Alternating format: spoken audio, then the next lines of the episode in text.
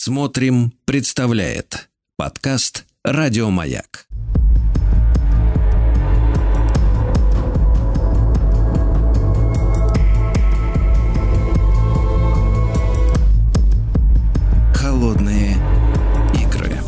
Дорогие друзья, мы с вами в этом цикле «Холодные игры» исследуем э, период холодной войны, противостояние НАТО и Советского Союза и сателлитов. Вот образование этих самых сателлитов, то есть э, стран в будущем Варшавского договора, мы и изучаем на данном этапе с Евгением Юрьевичем Спицыным, историком, публицистом. Евгений Юрьевич, доброе утро. Здравствуйте. Да, доброе утро, Сергей. Да, да. Сегодня мы добрались наконец до Югославии, да, одна из, ну, мал, нельзя сказать, что какая-то из стран стран советского лагеря неинтересно, да, но Югославия, мне кажется, особенно интересная страна, потому что в, на рубеже 90-х ее постигла трагедия э, распада, да, потом агрессия НАТО уже на отдельные ее части, и тамошний Иосип, э, Осип Брос Тита, да, э, такой очень интересная фигура, потому что много о нем говорится, о том, как он, хорват по национальности, вел свою национальную политику в этой стране, да, которая составляла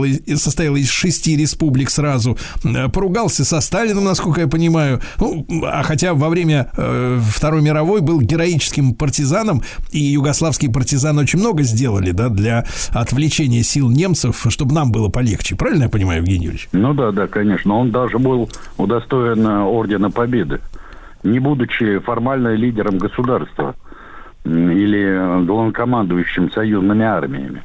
Потому что я напомню, что Ордена Победы был удостоен тот же румынский король Михай, например, э, Эйзенхауэр, Монгомери. То есть это э, лидер государства и руководитель союзнических войск на Западном фронте. А э, Иосиф Брос тогда не был формально ни руководителем государства, ни членом коалиции антигитлеровской. Да, он возглавлял Народно-освободительную армию Югославии – но все-таки это была, ну, условно говоря, не армия югославского государства. Так что это действительно редчайший случай, когда э, самой высшей военной наградой Советского Союза был удостоен э, лидер югославских коммунистов и лидер югославских партизан. Евгений Юрьевич, ну вот сама Югославия, она же появилась, э, э, скажем так, э, благодаря окончанию Первой мировой войны, да, в каких-то своих границах. И как эта страна вот собиралась уже в ту Югославию, которую мы, может быть, помним, да, на излете там 80-х?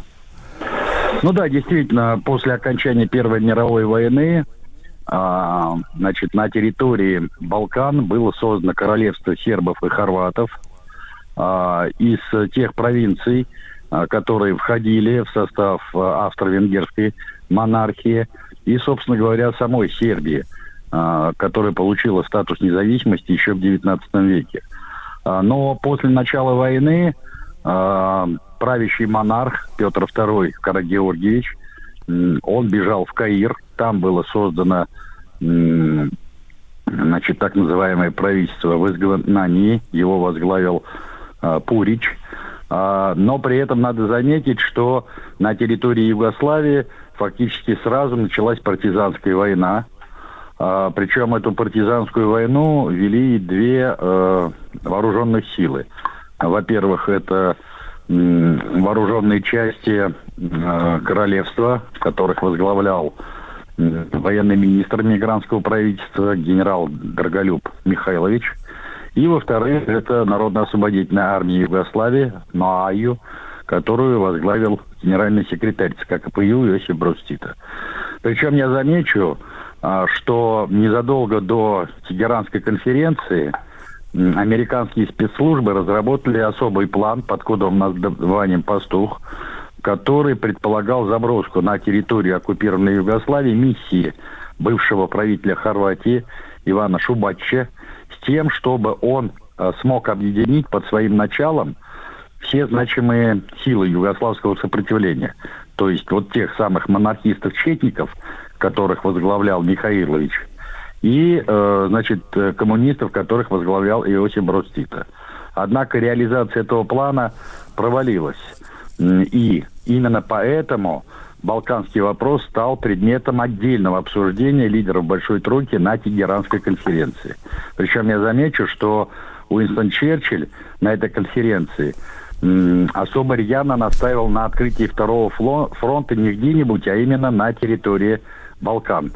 Э, ну, э, как известно, тогда было принято решение, что второй фронт все-таки будет от, открываться э, на севере Франции. Причем я хочу заметить, что вот параллельно с работой Тегеранской конференции, мы вот сейчас как раз отмечали юбилей этой конференции, 80-летнюю годовщину 1 декабря. Так вот, параллельно с этой конференцией в небольшом боснийском городке Яйце состоялась вторая сессия так называемого антифашистского веча народного освобождения Югославии.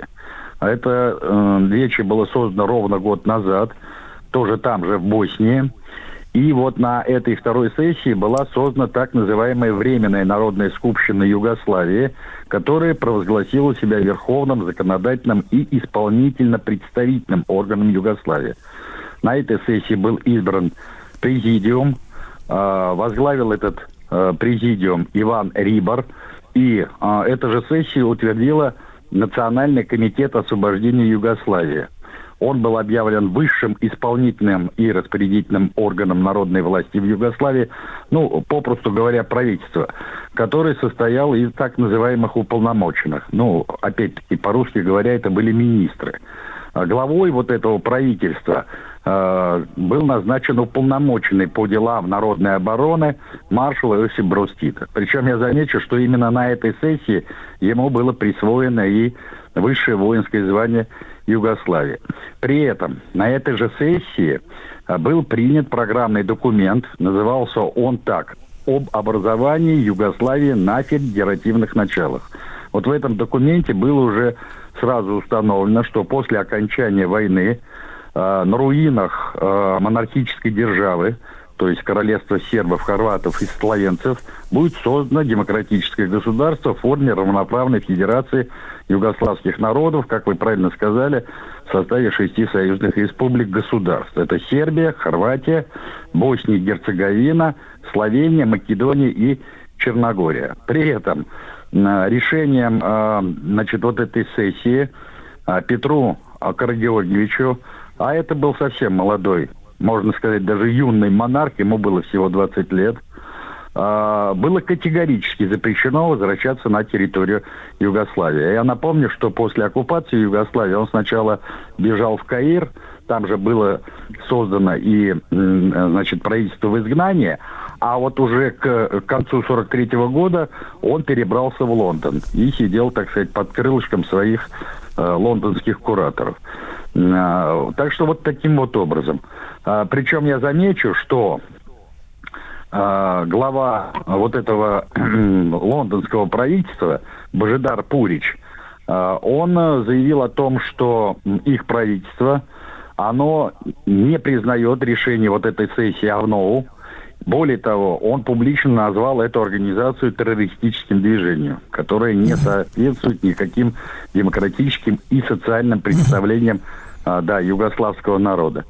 Но при этом вот еще одно важное обстоятельство, которое надо подчеркнуть. Э, дело в том, что в мемуарной научной литературе уже давно бытует мнение, что все решения вот этой сессии Авнову, они были инспирированы именно Москвой.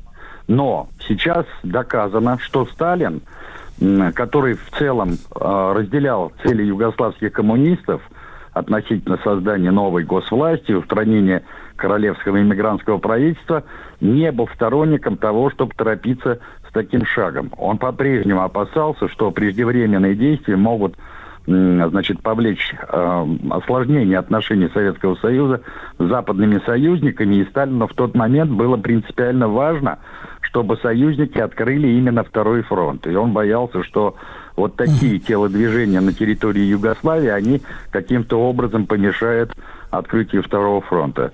Вот это важно, опять-таки, подчеркнуть, чтобы развить, э, ну, традиционные такие ходячие штампы о том, что все решения Иосиф Брустит принимал исключительно под диктовку Москвы. Ничего подобного.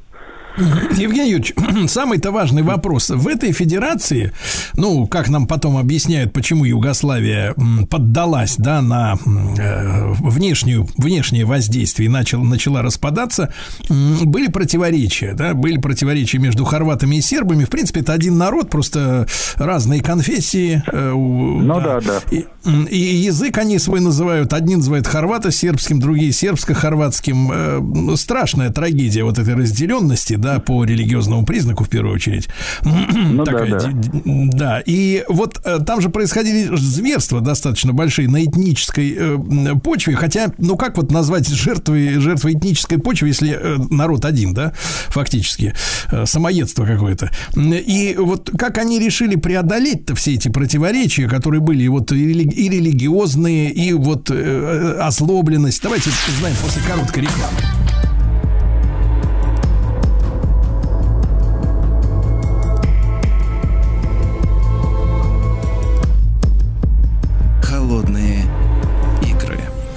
Итак, с нами Евгений Юрьевич Спицын, историк-публицист. Мы говорим о Югославии, послевоенной Югославии. Евгений Юрьевич, так вот, как нашли силы э, собрать эту противоречивую территорию воедино, вот э, с вашей точки зрения? А, ну, действительно, между сербами и хорватами давно пробежала черная кошка.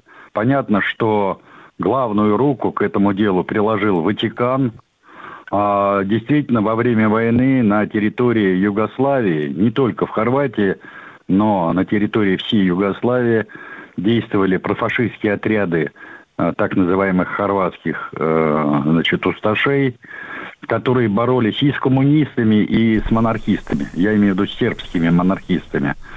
Ну, во многом это было преодолено, во-первых, тем, что сам Иосиф Брустита был этнический хорват, а, во-вторых, тем, что была предложена новая форма федерации, причем федерации договорной, а, когда вот эти шесть республик, они получили а, статус полноценных государств, в том числе и Хорватия. Причем Хорватия получила даже в рамках федерации чуть больше прав, чем все остальные республики. Прежде всего в сфере экономики и социальных отношений. Евгений а, Юрьевич, а, да. а тогда позвольте вопрос. А э, в принципе был вариант им не сходиться в шестером? В принципе. Вот э, почему вста- встала эта история с объединением вот в, в большую такую Югославию, советскую? Ну, дело в том, что Хорватия, э, если бы она отказалась входить в состав э, югославского государства по каким-то причинам, она просто была бы отрезанным э, ломотем, условно говоря. Э, в таком качестве она не устраивала ни нас, ни Запад. То есть это был вставной зуб или вставная челюсть в новую конфигурацию европейских границ, поэтому надо было ее, условно говоря, куда-то присобачивать. Но не к австриякам же, потому что отношения, да, отношения хорватов с австрийцами были, пожалуй, еще хуже, чем отношения с сербами. Поэтому было принято такое решение. Мне кажется, что на тот момент оно было совершенно разумным. Угу. Евгений Юрьевич, а вот эти иметь... преференции, да, преференции в экономике, вы сказали, дали именно хорватам, они потом э, играли свою роль или как-то были нивелированы, или росло недовольство у всех остальных пятерых, что вот что-то там как бы все равны, а этот равнее? Нет, нет, э, особых противоречий не было. Понятно, что вот эти вот э, давние, так сказать, фантомные боли, противостояния сербов и хорватов, ведь у них главное-то что было? Кто из них главнее? Кто старше? Потому что традиционно считается, что Сербия является ядром югославянских югославянской государственности, а хорваты претендовали на такую же роль. Ну и тут, конечно, масло в огонь подливали, с одной стороны, немцы, традиционно. Они считали вообще Балканы своей вотчиной. Почему у нас все... Я немцы беру в широком смысле. Прежде всего, конечно, австрияки, но потом уже э, в период э, самой войны понятно, что сами немцы, да. Плюс у них была задача или идея фикс отрезать вообще югославянские народы от Средиземного моря контролировать все побережье, а, что у них не получилось. А с другой стороны, тут, конечно, масло в огонь активно а, подливал и Ватикан играя на стороне прежде всего хорватов, поскольку вы правильно сказали, что хорваты, они были католиками. Но это старая история, которая корнями своими уходит э, в Средневековье.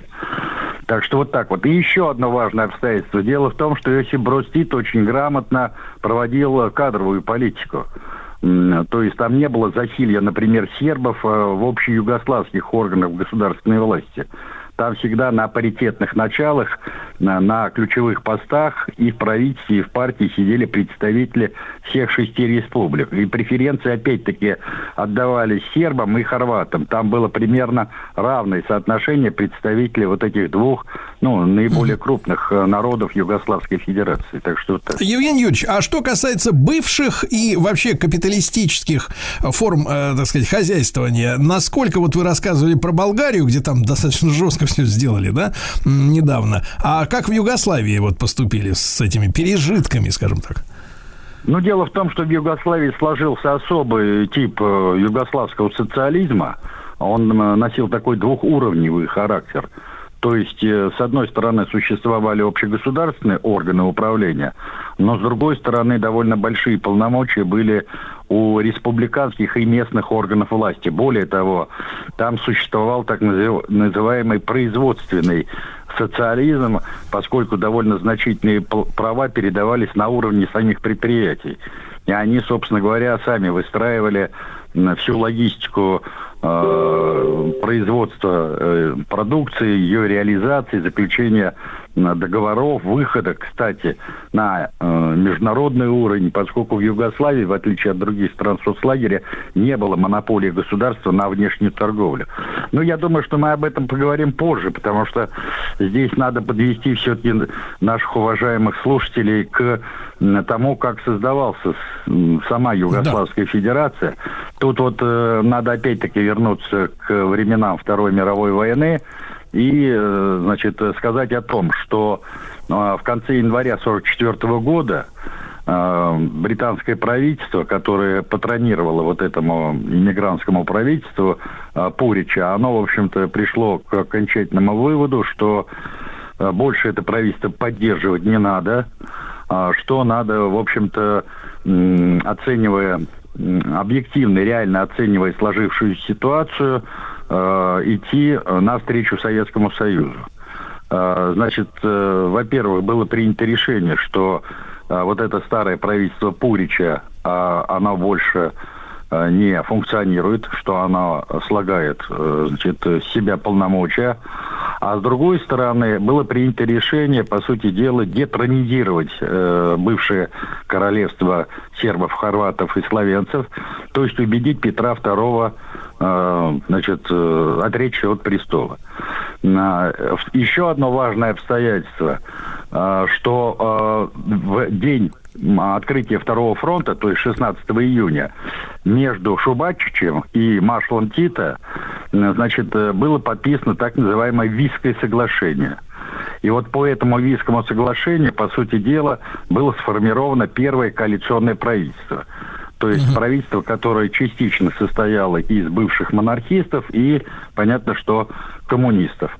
А э, уже в конце августа 1944 года состоялась встреча Уинстона Черчилля э, с Шубачичем и Иосипом угу. Бростита в Неаполе, где, э, значит, лондонский кабинет э, подтвердил вот это Вийское соглашение Хорошо. А, значит, Евгений Юрьевич, тогда э, с, с, этой, с этого события начнем нашу следующую встречу. Евгений Юрьевич Спицын, историк и публицист в нашем цикле «Холодные игры». Еще больше подкастов «Маяка» насмотрим.